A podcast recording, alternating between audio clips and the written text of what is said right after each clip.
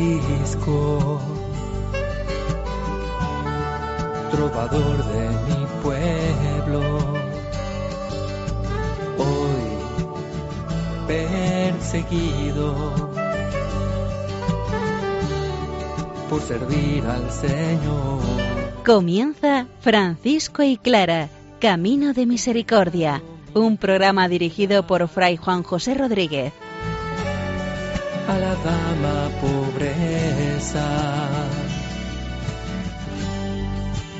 poder estar más cerca de Dios. Yo, Clara.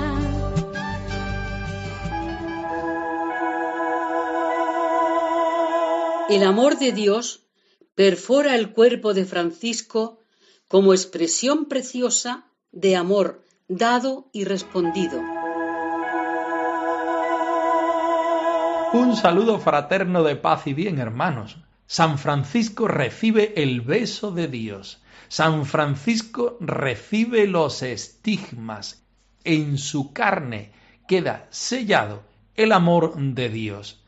Santa Clara, por otra parte, nos hace ver que aun con las diferencias de su época con la nuestra, hay muchos proyectos, sobre todo el seguimiento del Señor, que siempre es el mismo.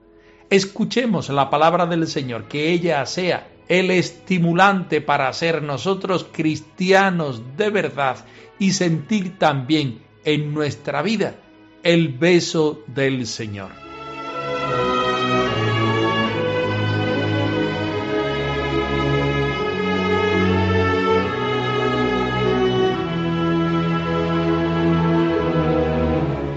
Del Evangelio según San Juan. Ocho días después estaban nuevamente los discípulos reunidos y Tomás con ellos. Jesús llegó estando cerradas las puertas. Se puso en medio y les dijo, paz a vosotros. Pero luego dijo a Tomás, trae tu dedo y aquí tienes mis manos trae tu mano y métela en mi costado. Y no seas incrédulo, sino creyente. Tomás contestó, Señor mío y Dios mío. Jesús dijo, porque me has visto, has creído. Dichosos los que crean sin haber visto.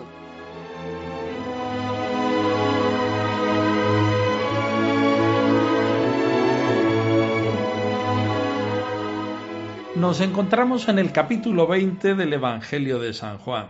El Señor resucitado irrumpe en la comunidad para hacerse presente y para actualizar esa experiencia de la resurrección. Tomás, que no había estado con los discípulos en la ocasión anterior, se encuentra de bruces con el Señor. Es el Señor el que toma la iniciativa, es el que se va hacia Él y después de desearle la paz, le pide a Tomás que traiga su mano y meta el dedo en las llagas de su mano y de su costado. Visto así, es un encuentro totalmente físico, por decirlo de alguna manera. Pero nosotros nos vamos a la experiencia espiritual que supone esto para Tomás. Tomás entra en el sentido profundo de la resurrección. Tomás tiene una experiencia religiosa de quién es Jesús, de la vida con mayúsculas de Jesús y de lo que pretende Jesús con él. Nosotros, cristianos del siglo XXI, también podemos, y me atrevería a decir, debemos tener esta misma experiencia que tuvo Tomás. No estamos hablando de una aparición, estamos hablando de tener una experiencia con Jesús resucitado. A nosotros no nos importa meter nuestros dedos en las llagas del Maestro. Lo que sí nos importa es experimentar la vida del Maestro, experimentar el paso del Maestro por la pasión, muerte y resurrección. Jesús está vivo, Jesús está hablándome, Jesús me propone tener la experiencia pascual que él mismo tuvo. Esta misma experiencia la tuvo Francisco por medio de las señales de los estigmas. No vamos a analizar las cuestiones físicas, que para eso hay otras personas más especializadas. Nosotros nos vamos a quedar, no es poco, con la experiencia religiosa, el encuentro de Jesús resucitado con el creyente, en este caso con Francisco de Asís, en este caso también con cada uno de nosotros. Jesús irrumpe en nuestra vida quiere encontrarse con nosotros, nos muestra cómo es el crucificado, resucitado, y nos pide que demos testimonio ante el mundo y ante la fraternidad. Y a Tomás, llamándole dice, palpa mis heridas, ahora puedes creer. Y él le responde, Señor y Dios mío, la paz, la paz, la paz esté con todos ustedes, así como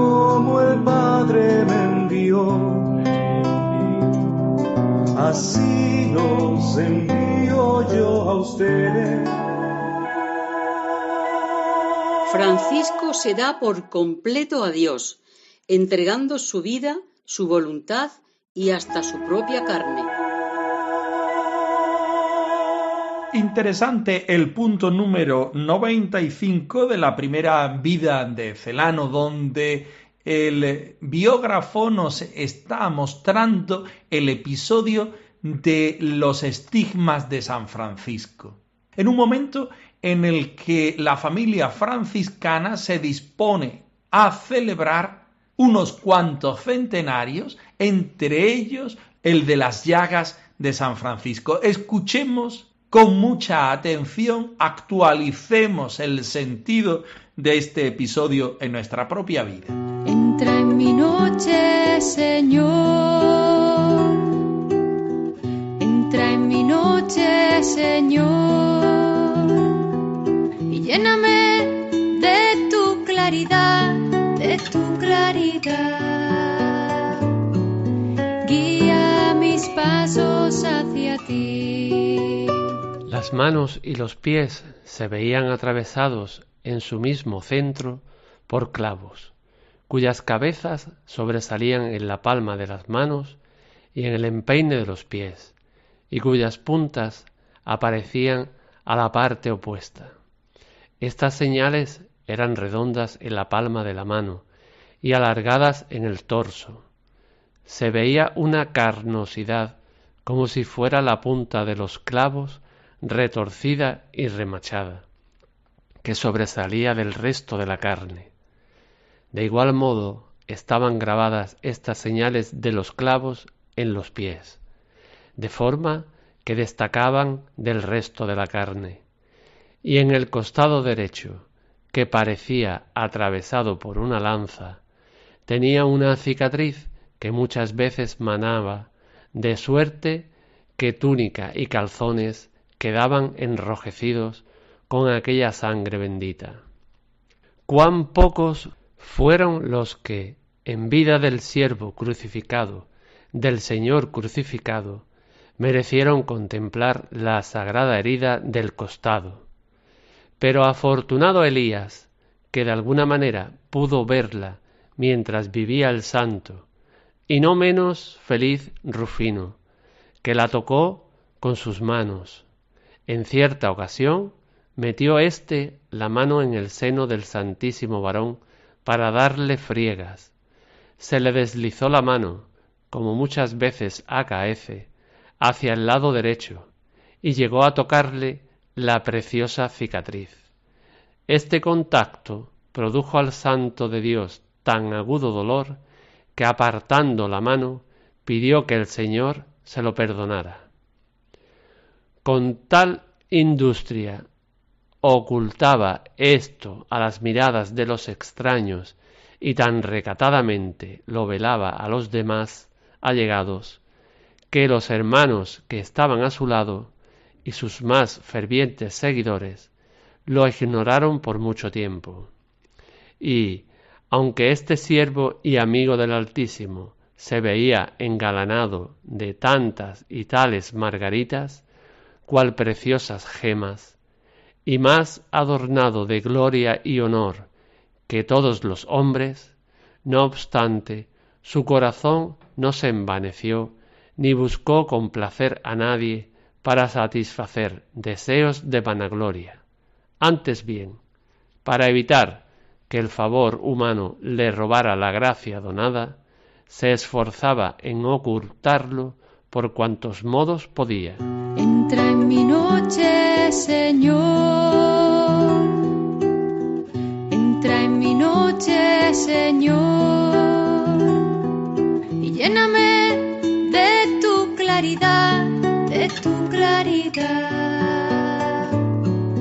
Guía mis pasos hacia ti. Fray Tomás de Celano quiere mostrarnos el episodio de la estigmatización de San Francisco. En el punto anterior nos cuenta cómo se produjo en el momento histórico. Ahora, en el número 95, nos dice exactamente las heridas, los signos que produjo el encuentro del serafín crucificado con nuestro Padre San Francisco, con un lujo de detalles como si se tratara de un médico que está dando parte o de un forense que quiere demostrarnos la veracidad del hecho y la realidad que conllevaba el hecho de la estigmatización.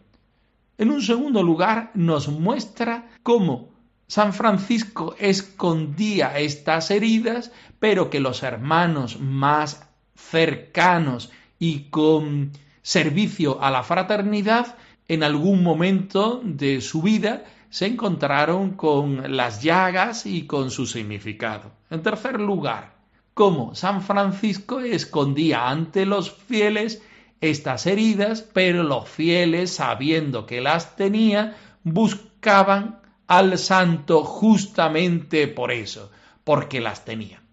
Vamos a hablar un poco de las tres partes, reconociendo que el biógrafo pretende demostrarnos que Él es santo porque Jesucristo muerto y resucitado también tuvo estas heridas y también a sus discípulos en la Pascua se les presenta con mostrando las heridas de pies, manos y costado.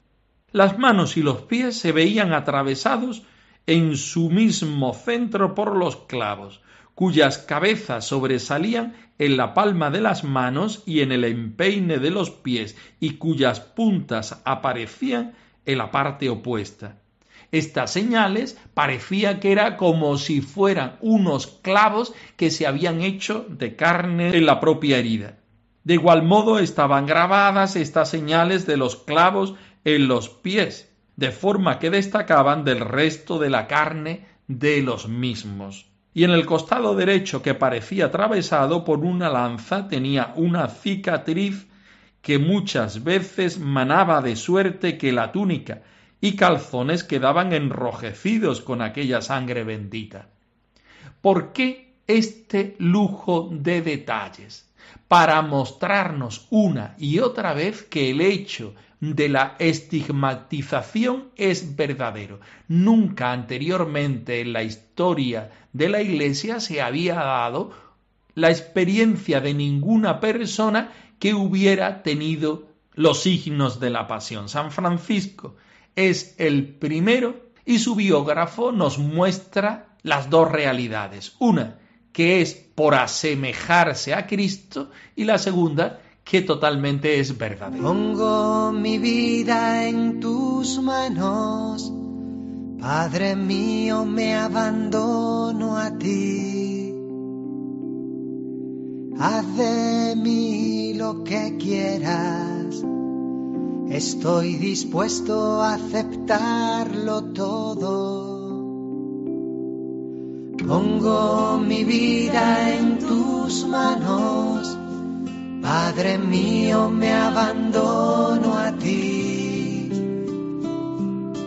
Haz de mí lo que quieras. Estoy dispuesto a aceptarlo todo. Pongo mi vida en tus manos. Padre mío,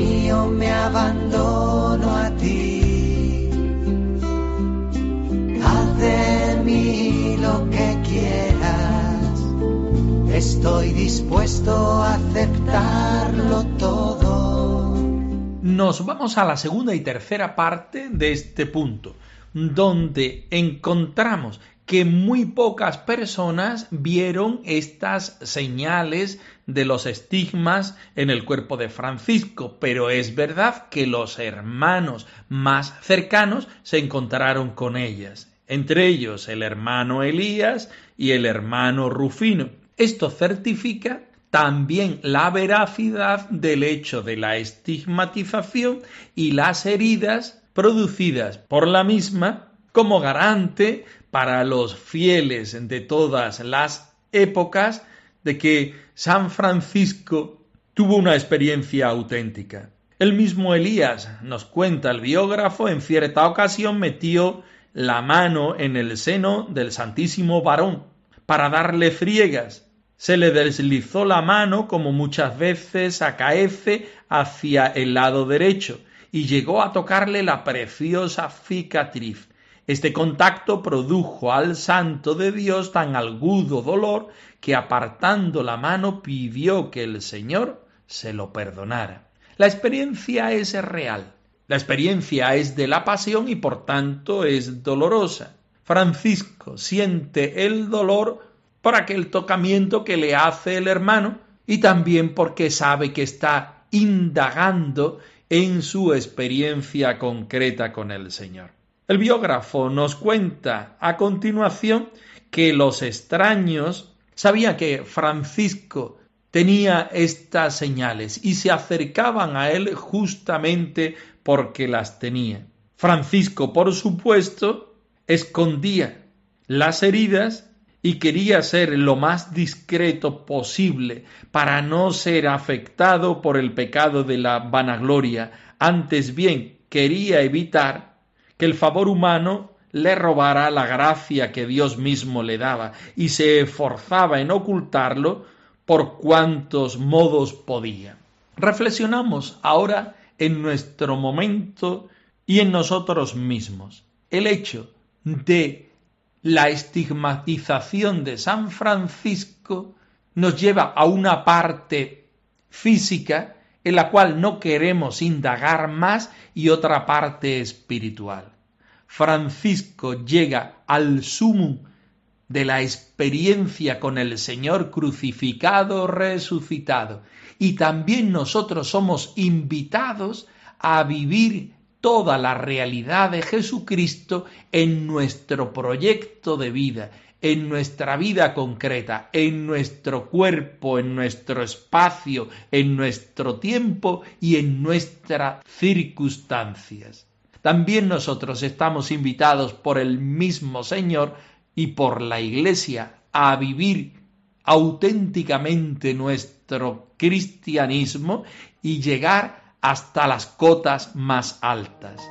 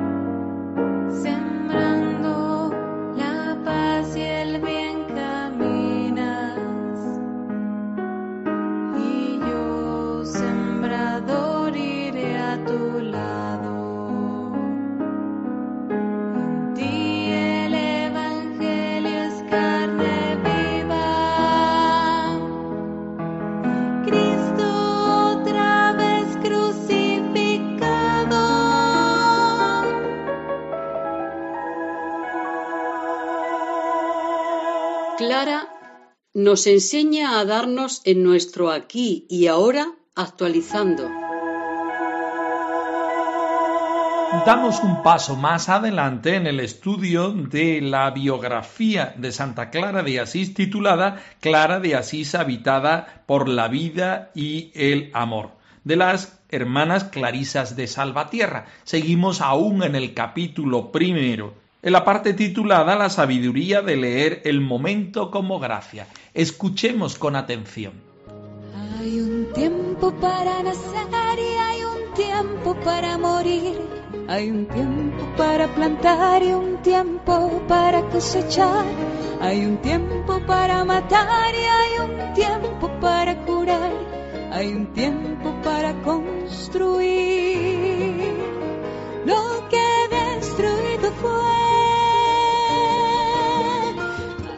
¿Cuánto ha cambiado la sociedad en estos ochocientos años que nos separan de Francisco y Clara de Asís?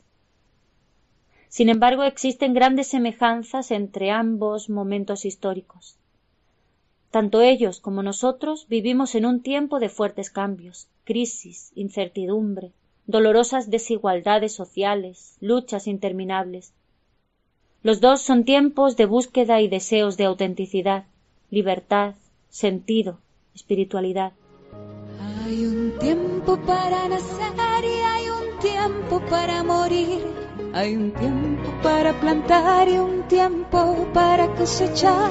Hay un tiempo para matar y hay un tiempo para curar. Hay un tiempo para construir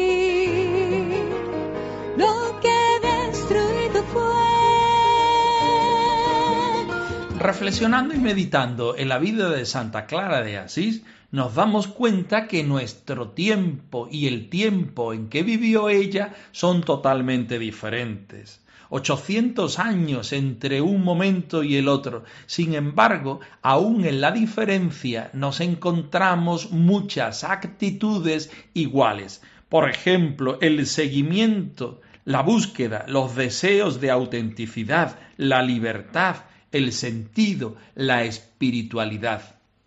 Todo esto muestra un aspecto muy querido para nosotros porque podemos ser como Santa Clara. Santa Clara nos invita a vivir en nuestro tiempo, en nuestro espacio, la misma realidad y experiencia que tuvo ella. Es posible, porque el Espíritu Santo es el mismo. Es posible si nosotros somos capaces de dejarnos amar por el Señor, si escuchamos su palabra, si contemplamos su presencia. Es posible si nosotros le damos el permiso al Señor para que entre en la bodega de nuestro corazón y de nuestro espíritu, para que Él sea realmente el Espíritu que habite en nosotros y dé sentido a nuestra vida. De aquellos siglos pasados del medievo, en aquella ciudad de Asís a las afueras en el monasterio de San Damián, a la vida moderna, actual, que vivimos hoy, hay muchas diferencias. Pero en lo hondo e íntimo del corazón de la persona hay muchas realidades exactamente iguales.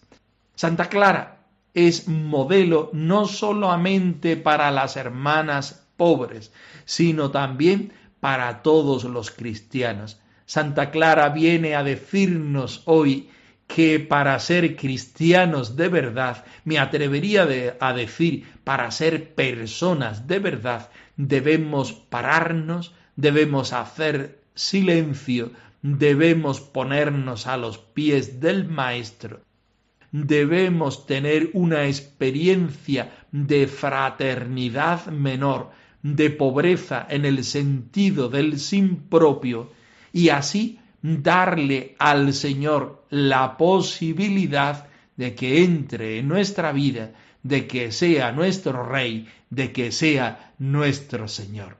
Santa Clara nuevamente nos fascina, nuevamente nos sorprende y nuevamente ilumina nuestro interior haciéndonos arder nuestro corazón. Que seamos capaces con ella y como ella de ser nosotros hoy auténticos cristianos, sintiéndonos también todos nosotros hermanos pobres, descubriendo al Dios que llevamos dentro en ese corazón tan necesitado de Él.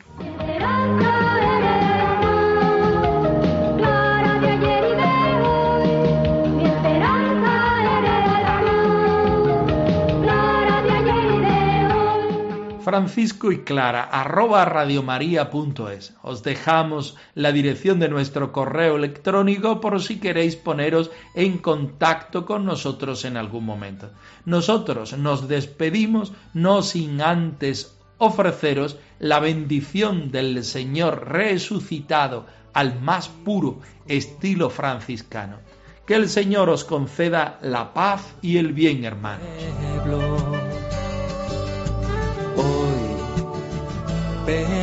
Perseguido